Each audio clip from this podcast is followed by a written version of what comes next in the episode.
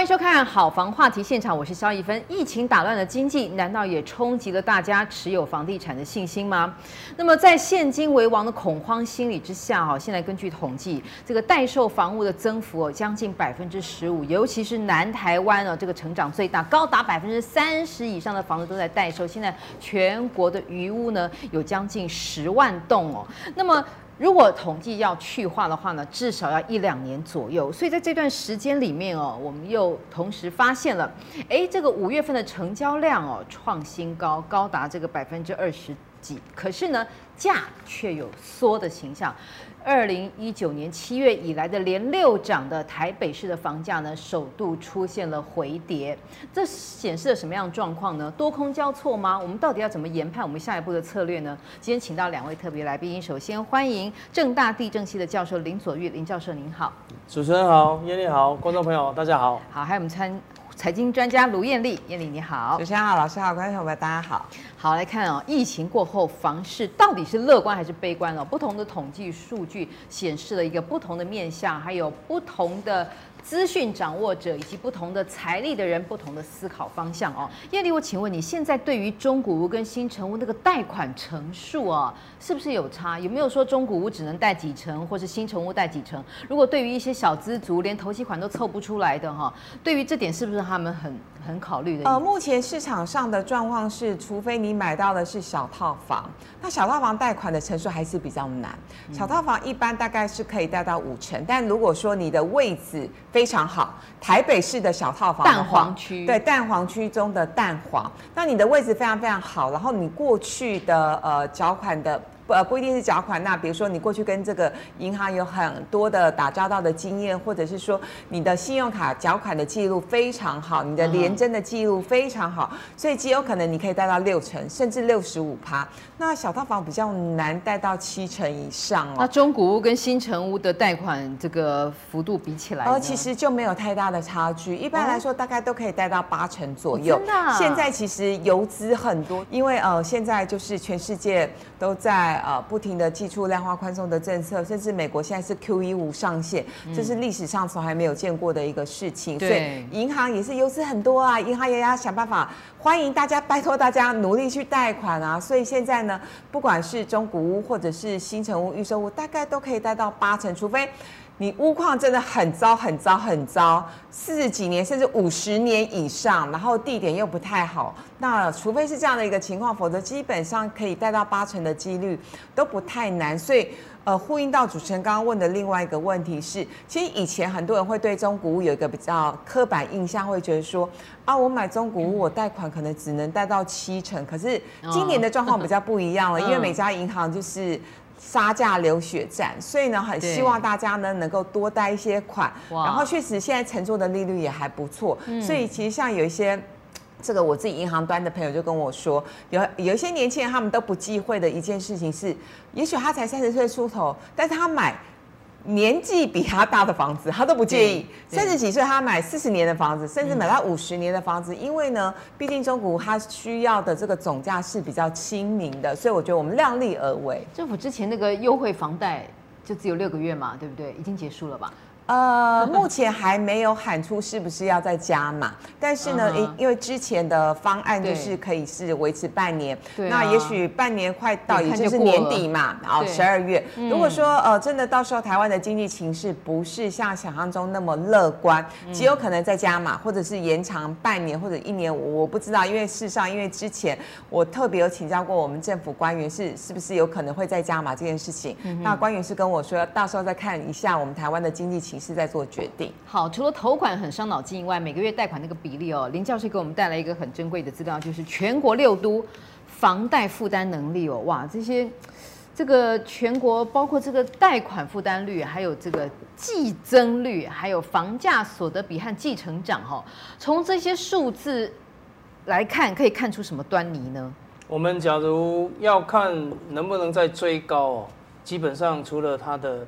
买价之外，就要看你有没有能力，有没有能力就是你有没有钱，有没有钱。刚刚主持人在问贷款的成数哦，我先补充这个贷款成数，再来回来再回来看这个啊房贷的压力哦。嗯，哦，一般来讲，正常的这些房子，哦，比如说一般的啊家庭式的啦，不是套房啊，家庭式的中古屋或者是新屋，嗯、差不多都是八成。你说八成正常。一千、呃、万的房子，他银行敢借给你八百万、嗯、，OK，那两百万你自己付，那他在赌的是什么？赌的就是他应该不会跌破八百万。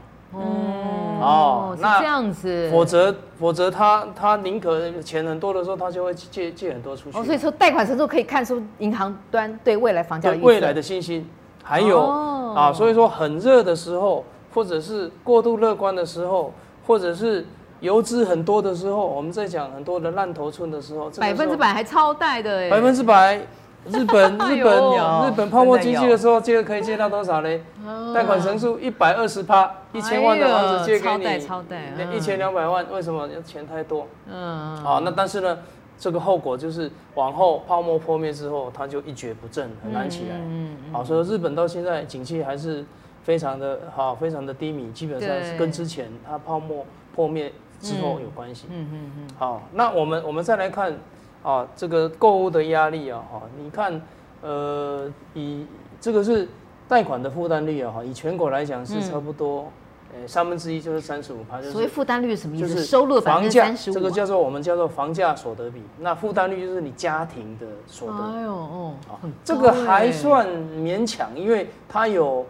哦，赚一百万的人，你要你要百分之三十五要付房贷啊？对，百分之三十五万啊，对啊。假如说你你家庭是一百一百万的话，有台北台北市哦，我们看一下哦，来不要再多了，台北市五十七耶，开玩笑，这个已经过过热了哈。那新北市也也啊不在话下，它也将近将近五成了哦。那所以说呢，高雄、台南最幸福，在在在桃园以南啊，桃园以南基本上都还算是幸福的。怪不得台北好多人跑到桃园，有好多同事到桃园去买，因为很近，开车对半小时，而且是一，你看一百万，它这六十跟三十万之间，那是倍数差距，那生活品质倍增呢。所以，对啊，所以桃园的人口数是增加的啊。对，没错，有所谓的人口红利。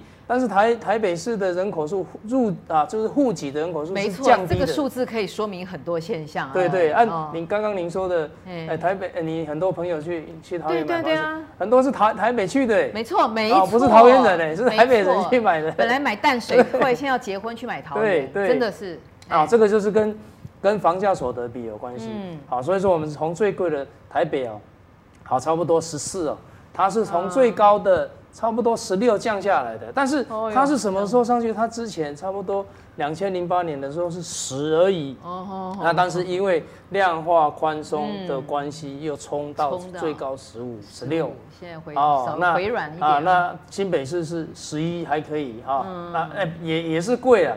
好，那那所以说刚刚我们说哦，幸福的生活空间就是桃园以南，你只要有工啊稳定的工作机会的话。那在这边基本上都还是可以过得啊幸福快乐的生活。过去反正台北市就是最高嘛，最高房价所得比我记得是十四倍多，最高到十六啊十六十六是名啊全全球名列前茅，嗯，全球名列前茅是房价跟所得相比。嗯，我看有些国家好像还有更高的，也有更高，大陆啊中国大陆也有更高的，那或者是世界上纽约啊等等这些都是。啊，过高的过高的城市。所以综合来讲，现在全这个全国六都房贷这个负担能力，透露了出房价未来是涨是跌呢？是什么样的趋势？这个还很难看得出来，但是基本上从台北市的这种房贷的压力，也就是说你要买房子，你家庭要一百万的所得，你要付出五十七万，你剩下才剩下四十三万，你有办法再追价吗？嗯，没办法，很难。到桃园去就好了。啊，难难怪嘛，难怪嘛。所以说，很多香港人来台湾，首选不是台北市，是桃园，离机场又近嘛。桃园或者是新北，他只要来血拼，吃吃东西，来这里休休假，还是很开心的哈。所以这样看起来呢，呃。比起过去最水深火热的时候，现在稍微缓解一些。但是呢，嗯、呃，距离人要活得幸福快乐这个水平来说，好，好像还有一段距离。怪不得教授说现在是属于一个多空交错的状况哦。嗯、所以呢，对于价钱的敏感度，我们从这个数字呢可以推估，如果未来呢，呃，现在这个成交大家真的活络了，开始去看房，这个成交量也增加了。但是呢，可能大家随着自己的荷包量力而有些可能要这个做一些让利，但是有些这个新城屋可能还是硬得很。所以呢，这个中古屋呢，它呢的确相对于这个新城屋有有非常多的好处，包括这个艳丽一直在讲的哦，嗯、这个实价登录三点零，还有比价王这些都可以帮消费者在最敏感的价格数字上来做把关。对，没错。那事实上呢，我其实，在蛮多节目有推荐过实价登录比价王的。那特别是呢，呃，对于首购族来说，大家最在乎的是，那我到底要怎么出价？因为如果说，呃，我们出价出的比较多一点点，你就会觉得对不起自己。可是呢，就是如果你出的太低，那屋主也不会卖给你啊，对不对？嗯嗯嗯。所以呢，其实我觉得出价其实是。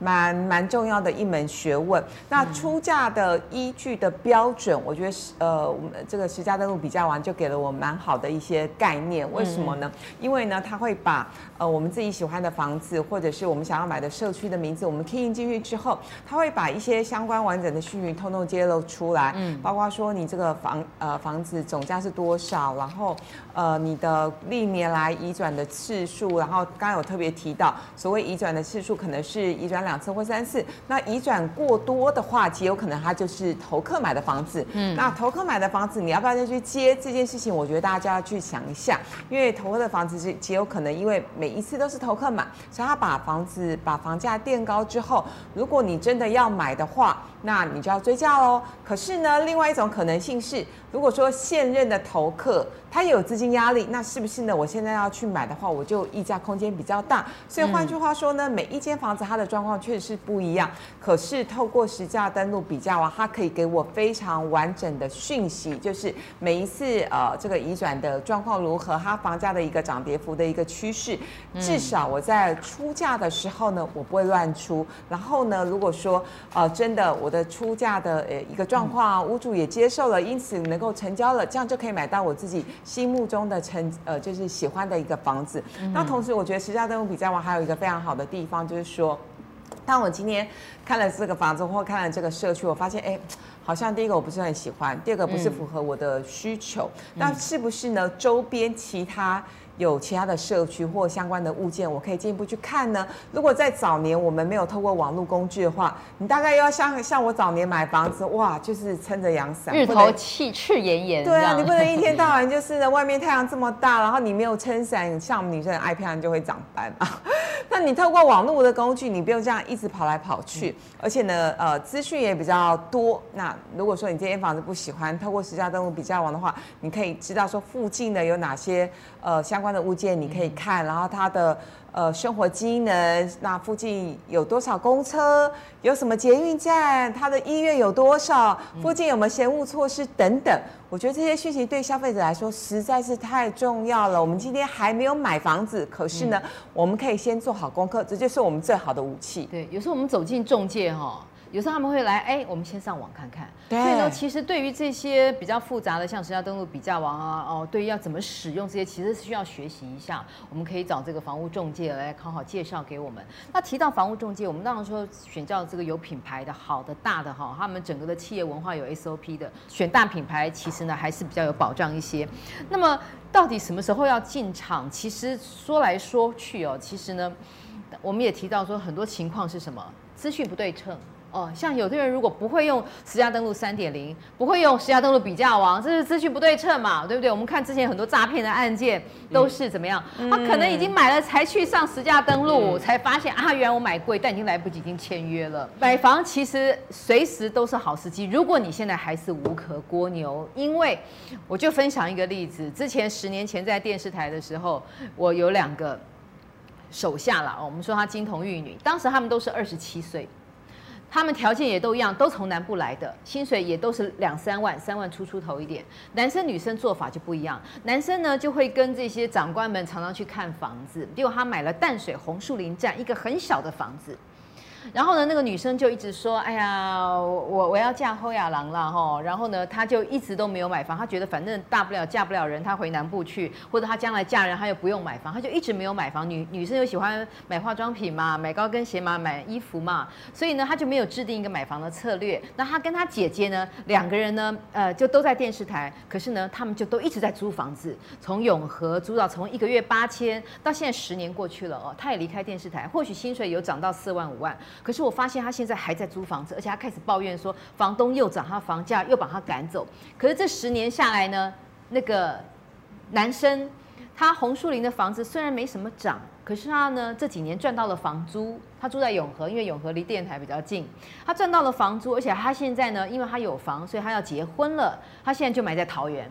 嗯，所以他就拿他这个买房增值了，可能增值的只有增值了一成，还有他这些年来，他用他出租他的房子来赚他自己去公司附近租房子的费用。所以你看，十年河东，十年河西，一个是想在想办法买房，一个是呢都不买房。他现在呢，一个被房东赶，永远买不起房子；另外一个已经买房，而且还要结婚了。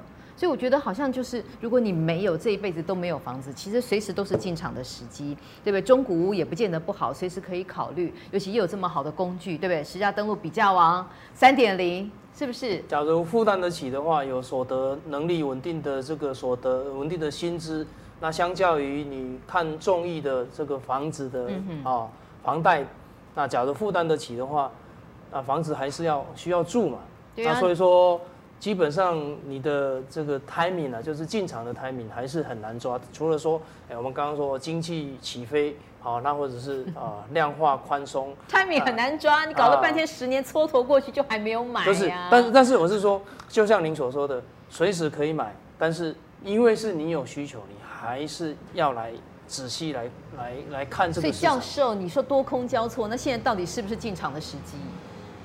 诶，呃，所谓的多空交错，我是在跟投资者讲，投资投资者要小心，你不要过度的乐观了哈。但是首购首购者或者是或者对，所以说你就要看你的这个呃经济或者是所得的购买能力。那刚刚我们不是在讲，还有相当多的地方，像桃园哈以南，那看你的这个工作机会在，你即使现在是在台北，那你假如在桃园或者是台北市郊新北市的话。应该还是有负担得起的房子。好，我们来看房价喊涨的热区哈。你看现在那个新北央北新店央北哈，已经攀升到每平八字头。哦，直追这个新北的首战之区板桥，然后大同区呢，也是因为那个双子星之四开始每平百万元来挑战，哇，这个数字不晓得是真是假哎，怎么搞的？疫情才刚刚过去，感觉不管是物价哈，你说吃的穿的也就罢，连这个房价，一生中最大的投资也开始甚至呈现有有一点那个怎么好像没有一万两万涨，直接五万十万的喊价了。对，其实我们刚刚录影之前特别有跟一芬姐在讨论，就是我最近在买东西，我也觉得物价涨得好，好有感，涨价好有感哦。对，像我之前买一只鸡腿，明明五十块，上个礼拜去就是已经涨到六十块了。然后花椰菜也涨价了，水果也涨价了。那我就回家跟我老公讨论说，不是明明明疫情刚获得控制吗？台湾已经解封了，大家大家都很开心。可是。台湾今天有好到可以物价一直涨的情况吗？所以艳丽啊，我们小资女哈，能够因为现在物价涨，然后我薪水只有三万块而不买房吗？就像我那个助理一样，女生从二十七岁没有买房，跟姐姐一直租房子，到现在三十七岁，她还是没有房，也也找不到男人来 给给她一个城堡让她住进去。这十年来讲，她没有省下买衣服、跟人家这个吃什么网红店的钱去买房，她现在是不是后悔？我没有问她，但是。你像艳丽，你想你买起第一栋房哦，当时薪水如果三万块，有没有办法一个月省下五千元甚至一万块来买房？因为这五千元一万，你房租也是花掉啦。十年前房租随着物价一直涨一直涨，可是你当时没有痛下决心就惨惨回倍嘞哈，一个月省下五五千，省下一万。现在有什么地方的房子哈，可以对一个月三万岁薪水人来讲，省下一个月五千到一万的房租，变成这个房子每个月的贷款，是不是还是有地方可以？呃，坦白说，如果薪水只有三万块买房子，我觉得在双北真的是挑战性蛮大的，这是不能够、嗯、桃园淡水不能讳言的事实。嗯、那当然就是说，如果说你一个月三万多，真的想要买房子的话，你可能往中南部会比较有机会。可是我们从另外一个角度来思考，如果说我今天即使薪水只有三万块，但是我立定志向，我就是要买房子，我要圆我人生的梦想，那你自己就会开始有所谓的理财规划啊。我的意思说，包括呢，你食衣住行娱乐，你每个环节都可以省钱，然后你认真努力工作，你不会这辈子都只领三万块吧？你一定会想办法加薪的，对不对？对，你会变成四万块，变成五万块，那。人生的第一间房子一定不是地堡，好，人生的第一间房子一定是在我们的能力范围之内。